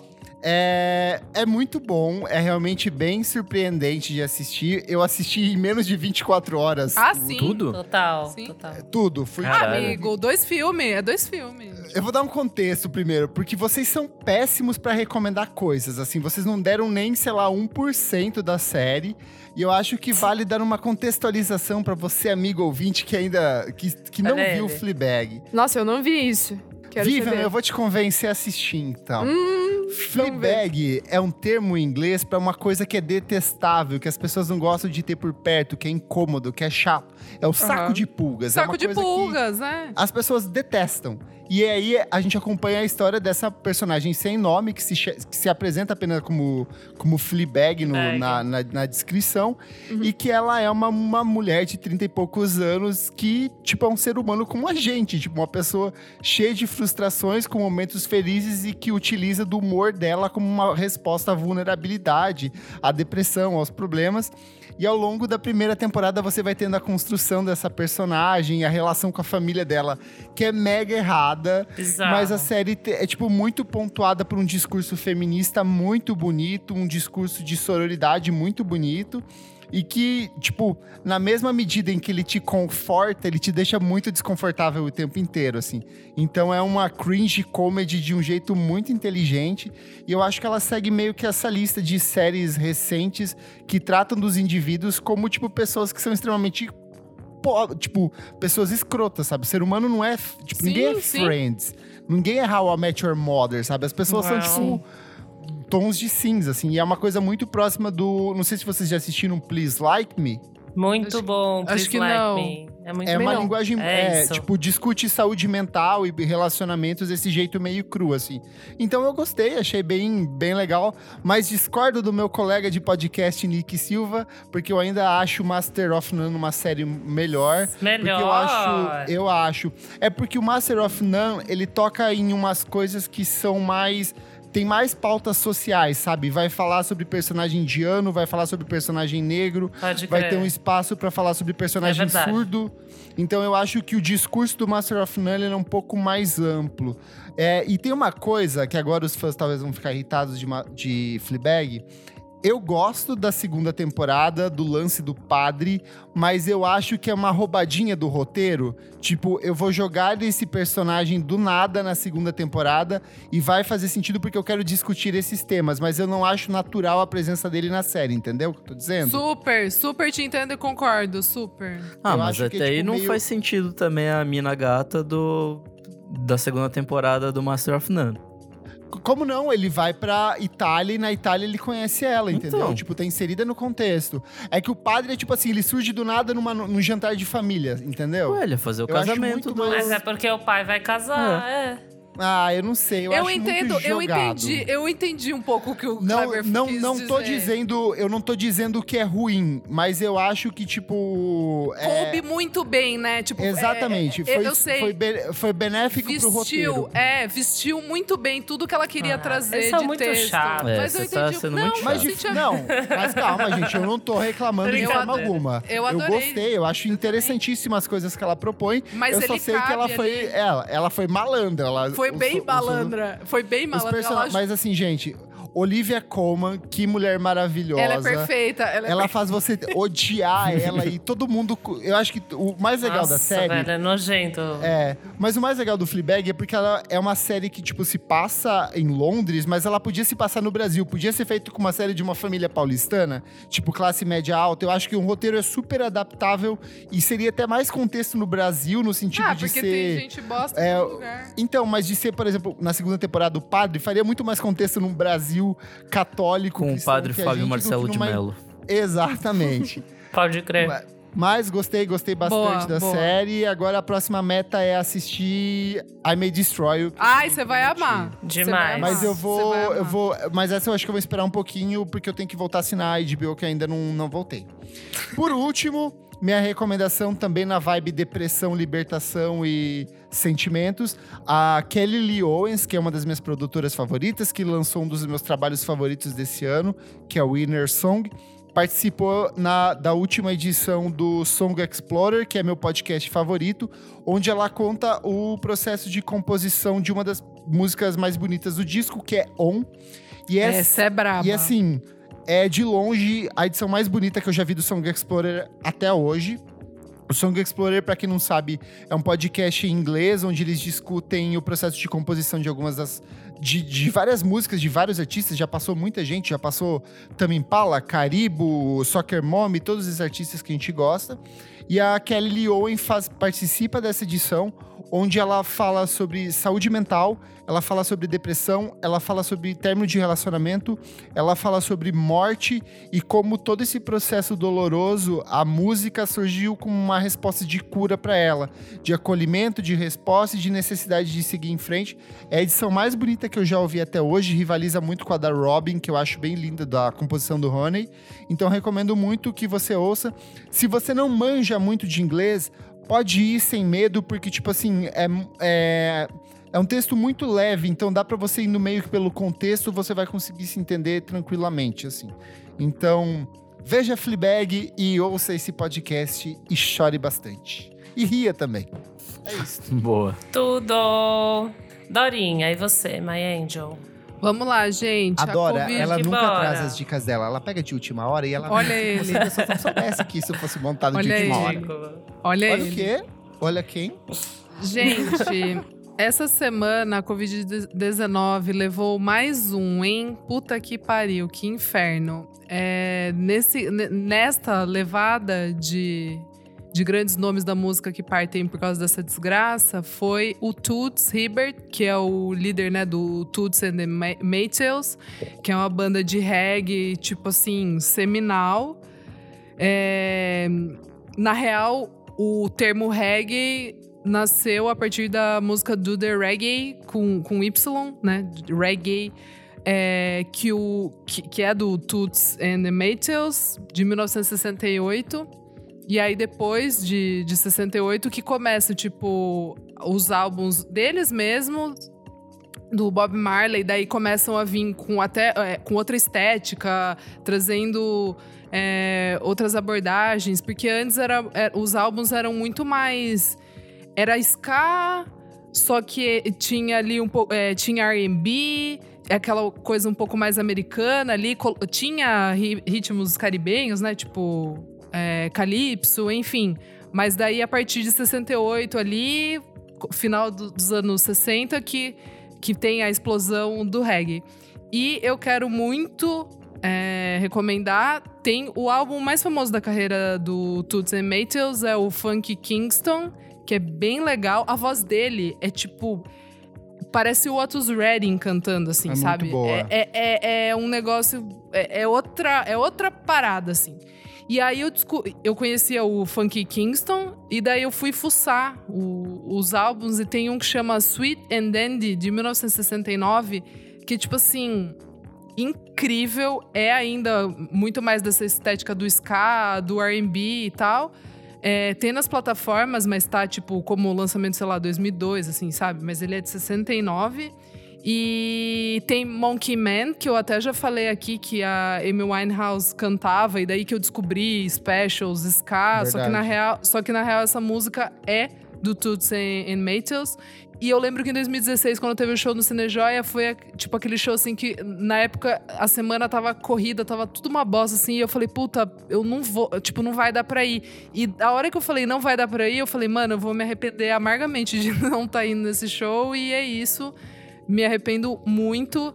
É, foi um show lindo, tava até dando uma olhada aqui num, nos vídeos, tipo, casa lotada, assim, foi a única vez que eles vieram, e é incrível. E não é tão conhecido como Bob Marley, mas o, o Toots ele tá em pé de igualdade, assim, com o Marley de, de importância para disseminar a, a, música jamaicana e, e caribenha pro mundo, assim. Então, eu acho que é isso. Eu acho que eu recomendo muito o Funk Kingston para começar, que é que é o classicaço, assim. E depois houve o Sweet and Dandy, que você não vai se arrepender. E para finalizar, Todo mundo tem que assistir, acho que a maioria das pessoas já assistiram, mas todo mundo tem que assistir o The Social Dilemma. Cara, eu tá assisti tá no... isso ontem, mano. Meu. Nossa, fiquei na bad. Nossa, é tipo assim, tudo que a gente falou hoje do, de plataforma, de, de, de tudo, assim. É, uhum. é isso, assim. Infelizmente, o que a Viva falou de democracia é isso, que simplesmente tá acabando a o, o, que mantém o mundo sendo um mundo, as pessoas vivendo em sociedade, tá, tá acabando simplesmente por causa de algoritmo e de engajamento. Sim. E, e por a gente ser usuário, né? Eu acho muito louco a hora que o cara fala que o usuário é, é. Só, é, só é usada pra indústria da droga e, da, e das redes sociais, né? Tipo, tecnologia, assim, que você é um usuário. Então, daí eu fiquei com fiquei mais na cabeça, assim, e eu acho que todo mundo tem que assistir e realmente tentar fazer alguma coisa. Não é só assistir e continuar no Instagram, tipo. Cara, eu apaguei parece... meu Twitter depois de ver. É, tá certo, meu. Tipo, tem que prestar atenção, assim, sabe? Ou Sim. você usar muito menos, ou você usar. É, porque assim, eu já não tenho notificação, eu não tenho aplicativo de nenhum, só tenho do Instagram no meu celular. Tipo, uhum. eu não tenho nada, eu faço o mínimo, assim não sigo muita gente, enfim, eu sou uma pessoa até que controlada nesse sentido. Mas eu acho que se as pessoas fizerem o mínimo, já, é, já, já ajuda bastante, assim. Então eu acho que todo mundo tem que assistir.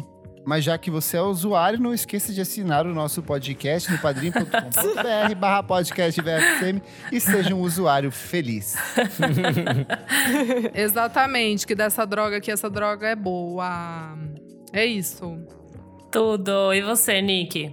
Bom, eu tenho uma dica que na verdade volta para um programa que a gente lançou há pouco tempo, que é o das trilogias. Eu tô revisitando a carreira do Jorge Ben, e aí eu cheguei. Eu cheguei ali nos anos 70, no finalzinho dos anos 70, e achei uma trilogia que é bem interessante, que é África Brasil, é a banda do Zé Pretinho é e Salve Simpatia, que é quando ele começa a ficar mais elétrico, né? Na verdade, ele vai total elétrico em África Brasil. Mas ele vinha de, de uma sequência boa, que é 10 anos depois. Tábua de Esmeralda, que é um classicaço. E aí ele vem com Solta Pavão de 75, que é um disco bem ruim, assim. E aí. Nunca ouvi. É, é o, é o disco que eu menos gostei até agora, assim. Eu achei bem, bem fraco. é, Parece uma ressaca do Tábua de Esmeralda. E aí, quando em 76 ele lança o África Brasil, acho que muda bastante É o esquema dele, assim. E, e tá bem mais pop, né? Tá bem mais esse sambão, tá bem mais esse, esse rolê que a gente conhece hoje em dia. Então, essa trilogia África Brasil, é, a banda do Zé Pretinho e Salve Simpatia, eu acho que vale bastante a pena visitar ou revisitar se você já conhece. Top. E é isso. Boa. E você, Elô? Eu, então, hoje eu vou fazer um jabazão aqui, gente. Mas na segunda. Hoje é quinta-feira, mas a gente tá gravando na segunda, então hoje. é, a gente lançou o sistema de assinaturas da revista Balaclava. Então, lançamos faz um tempo já que a gente tava pensando em fazer, e daí com a pandemia a necessidade se intensificou. O Gabriel Benevides já é assinante. Não, não dá, gente, essa comunidade podcast maravilhosa. Uh! E, enfim, a gente ah, queremos achar nessa solução um jeito de produzir mais pauta para online, produzir foto e também imprimir a revista. Quando tudo voltar ao normal, a gente volta com as festas. O Ai, menor valor é. 5 reais. Se você for rico, você dá 100 reais. São valores mensais. E todo mundo recebe a revista quando ela foi lançada. Recebe na sua casa, no conforto do celular. As então, pessoas não sabem, mas a Elo é viciada em álcool e todo esse dinheiro é desviado para o vício. Muito bom, Elo. Eu vai adoro tudo pra a minha revista. caipirinha, pro meu pra vocês entregam pra fora de São Paulo? Entregamos no Brasil inteiro. Oh, fechou, então eu vou assinar. Eu não assinava ainda. Uh, assine, gente, o Brasil inteiro. Top. É só quando lançar a revista, né? Mas daí Não, mensalmente a gente vai ter papos e a gente vai fazer palestras online e várias outras coisinhas. Então, é isso. Esse foi meu, meu TED Talk do dia aqui. Então, gente, muito obrigada. Agora podemos ir pros comentários. Comentários referentes à última edição do Foi muito programa. engraçada a última edição, meu Deus do céu. Do Relembrando Acústico Acústicos MTV. Eu arrisco a dizer que essa foi a edição mais engraçada que a gente já gravou em velho. muito tempo, O assim. Iberê é totalmente insano, velho. Ouvintes, vocês. Nossa, vocês não têm ideia do que do tanto que eu cortei. Assim, deve ter perdido uns 20 minutos de programa, porque puta merda. Desculpa, desculpa. Vocês foram longe, falei. assim. Vamos lá, vamos ler os comentários aqui. Eu vou ler o comentário do Flávio BR Braga. Eu adoro o acústico dos Titãs. Na época, eles vinham de três discos pesados, tudo ao mesmo tempo agora, Tita no Maqui domingo, e de repente fazem um disco com arranjos de cordas, sopro no teatro com convidados. Fito, Cliff, Marina e Arnaldo. Rita Lee e Marina em estúdio. Um que acho incrível é o do Rapa, por conta dos arranjos bem diferentes e poucos convencionais acordiola, craviola, viola caipira, cavaca, um libanês que acha que chama porra steel drums, campainhas, tubular, bells, glockenspiel e taba. De fato, é um dos, dos acústicos que eu mais gosto justamente por conta desses, desses instrumentos inusitados. Agora temos o nosso padrinho, Matheus Watanabe. Ele disse: O que eu mais ouvi provavelmente foi do Capital Inicial. Lembro de ter um, um CD pirata com o show e outro com o making off. Mas os primeiros foram do Titãs e do Legião Urbana. Meu pai tinha os CDs com os áudios dos shows. Até hoje lembro do Renato Russo reclamando no meio do show que o pessoal pede pra tocar ainda cedo e ele quer tocar músicas novas. É verdade. Comentário do Go Underline Vieira. Nossa, sim, eu tava em uma comunidade do Orkut pelo acústico do MTV Racionais MCs. Hoje queria o da Cell. Realmente, eu acho que a, a Cell É verdade, daria um a excelente Cell. acústico, né? Teve o Na Brasa na época na MTV. Eu fui até assistir, eu tava trabalhando lá e foi tudo. O acústico seria, tipo, melhor de todos. Demais. Temos mais uma aqui, a Re- o Vinícius Lima, arroba Regulman. Falou, meu Deus, eu já ia pedir pra fazerem um, ep- um, um episódio com o Iberê, porque fazia tempo que ele não aparecia. meu Deus do céu, viu? Vocês não É sabem o que, que vocês pedem, gente. Olha. Né, Não é. menina? Eu tinha, eu tinha falado, chama o Renan, o Renan vai Chama alguém mais light. desculpa. A gente falou, não, vamos trazer uma brincadeirinha aqui pro negócio. Toma! Iberê, a gente te adora, volte mais vezes, né? Parece que a gente tá falando mal dele, gente. Mas estamos. E Estamos. por último, o arroba Fred Leão que falou: a camisa de cetim do Dinheiro Preto rasgada pela galera da PC Music foi o auge. Socorro! A gente teve também comentários lá no Twitter. O Leãozinho, arroba Pequeno Jorge, falou: Amei o podcast dessa semana, até sonhei com a Acústica MTV. O Terno, Xênia França e Céu. Emoji Ó. chorando. O arroba Henrique também falou: Quando vocês falaram dos que deveriam ter rolado, faltou falar de Pitch. É muito estranho não ter acontecido. É verdade. Verdade. Meu Deus. Né, não li. Teria sido melhor do que, tipo, aquele do Arnaldo Antunes ou qualquer Ah, sim, com certeza. É. Piri! né? Não teve Piri. Peri, ela só participou de um, né? Piri. É, do Ira, né? Do Ira, ela só fez feat. Eu quero ser mais. eu preciso mudar. Eu quero ser mais. Para, eu adorava. Eu amava também. Então é isso, chegamos aqui ao encerramento de mais uma edição polêmica do nosso podcast. Na verdade, nem foi tão polêmica assim, as pessoas sempre acham que você vai Para. Por quê? Ridícula. Para o quilo. É, Vivian, suas redes sociais, onde as pessoas te encontram, agendas, lançamentos, tudo que você quiser Agenda falar. é bom, né? Solta aí pra gente. Agenda de live. Porra, agenda, agenda é foda.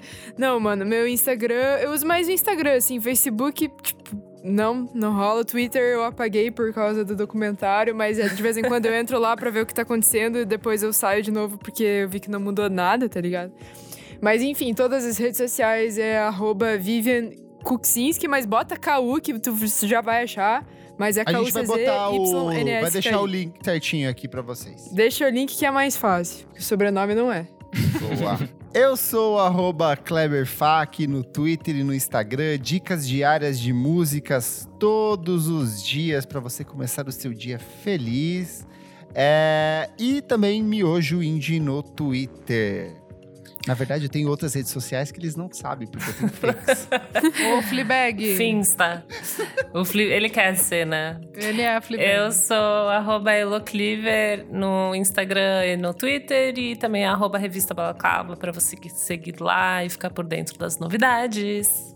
Eu sou arroba Almeida Dora no Instagram e arroba Almeida... Não, e Almeida Dora Underline no Twitter. Olha ela. Eu sou arroba Silva no Twitter, Nick Silva no Instagram, e é isso aí. Não esquece de seguir a gente nas nossas redes sociais, arroba podcast VFSM em tudo. Assinar nas principais plataformas de streaming, principalmente naquelas em que a gente falou mal hoje. É isso. Cara, irônico pra caralho isso, né? Se puder, contribua financeiramente com o nosso podcast. Por apenas cinco reaisinhos por mês, você assiste as gravações como o maravilhoso Gustavo Aires, que está aqui com a gente, já participou de outras edições. Participa lá do nosso grupo fechado, vê, ouve programas com antecedência, participa de pautas e outras coisas incríveis. E um incrível sorteio que nós estamos preparando, certo, Nick? Exato. Esse vai ser pesadíssimo porque tem um pacotão de coisas que a gente acumulou nos últimos meses e que a gente deve fazer em breve.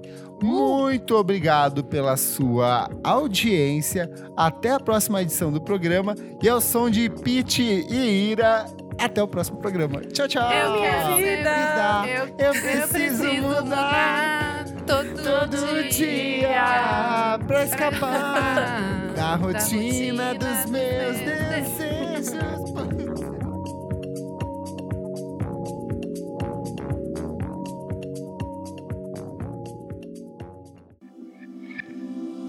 Esse podcast foi editado por Nick Silva.